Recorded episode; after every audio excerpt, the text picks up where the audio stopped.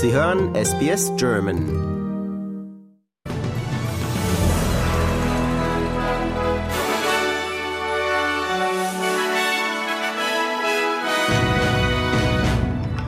Sieben Tote nach Erdrutsch auf der italienischen Ferieninsel Ischia. Misstrauensantrag gegen Scott Morrison wegen geheimer Ministerien in Arbeit. Und deutsche Fußballelf spielt in Katar unentschieden gegen Spanien.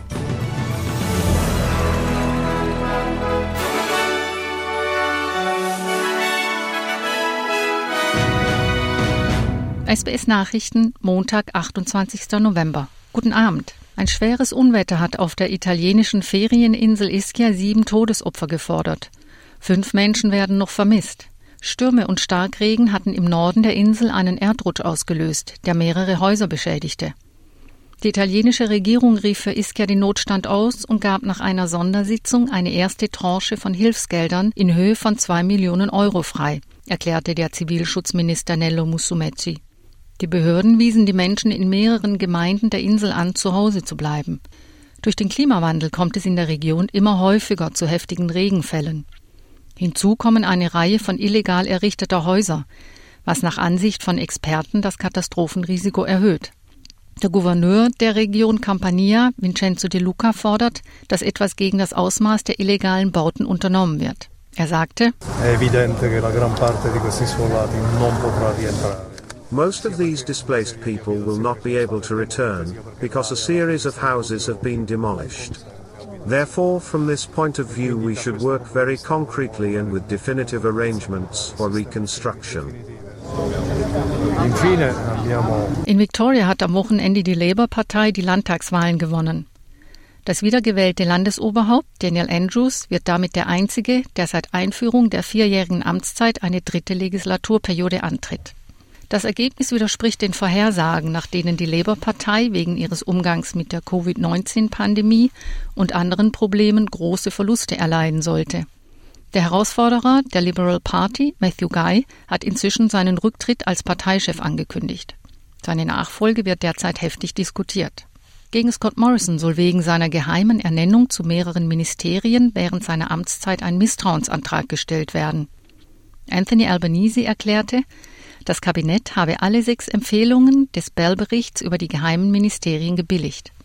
Noch in dieser Woche soll ein Gesetz in das Parlament eingebracht werden, um sicherzustellen, dass so etwas nicht wieder passieren kann. Albanese sagte, We haven't made any decisions of that, but I would expect that uh, the motion will be moved by either the Leader of the House or the uh, Attorney General. We'll, we'll wait and see what the, the business in China gehen landesweit die Proteste gegen die Null-Covid-Politik und die Lockdowns weiter. In Shanghai hat die Polizei Demonstranten verhaftet. Die staatliche Zensur hat Mühe, die Verbreitung von Informationen der Demonstranten zu verhindern. Die Proteste richten sich direkt gegen Xi Jinping, wobei viele sogar seinen Rücktritt fordern. Einige Demonstranten schwenkten weiße Papierbögen, um ihren Widerstand gegen die Zensur zum Ausdruck zu bringen. Bei einer Demonstration in Shanghai wurde eine Studentin sehr deutlich. It's crazy. I think first it's because of the Xi Jinping, the president. We should end his uh, dictatorship because he only care about his uh, he only care about himself, uh, his dictatorship. So um, this is why many people died died of him. So, but now it's uh, it's a good news. Is uh, many people get. Um, getting to realize uh, the president is illegal. Kuba soll nach Regierungsangaben von China eine Spende von rund 96 Millionen Euro für den Kampf gegen die Wirtschaftskrise erhalten.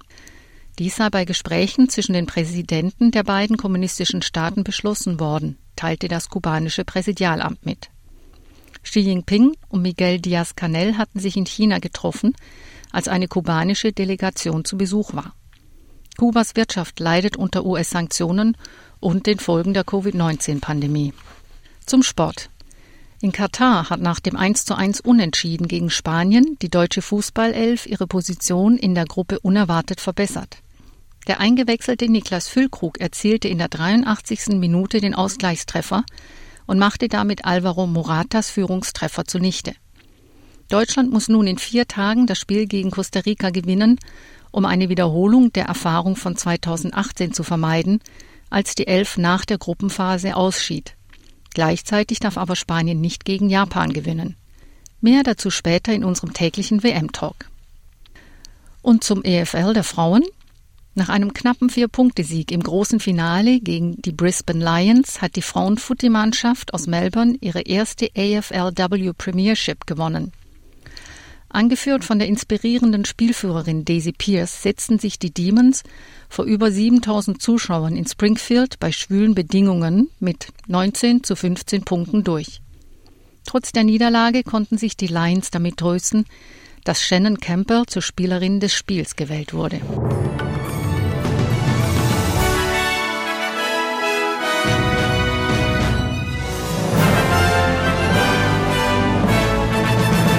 Die Wechselkurse.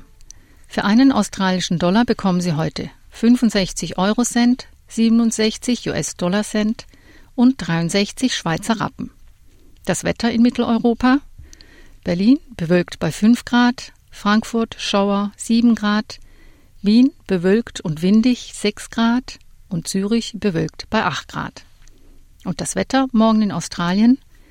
Adelaide teilweise bewölkt 21 Grad, Brisbane ab und an Schauer und Gewitter möglich bei 32 Grad, Canberra teilweise bewölkt bei 23 Grad, Darwin Schauer mit möglichen Gewittern 31 Grad, Hobart bewölkt 17 Grad, Melbourne teilweise bewölkt 19 Grad, Perth sonnig 37 Grad und Sydney sonnig bei 24 Grad.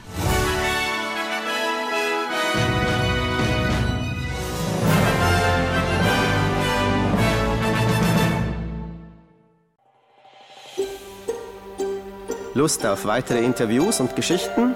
Uns gibt's auf allen großen Podcast-Plattformen wie Apple, Google und Spotify.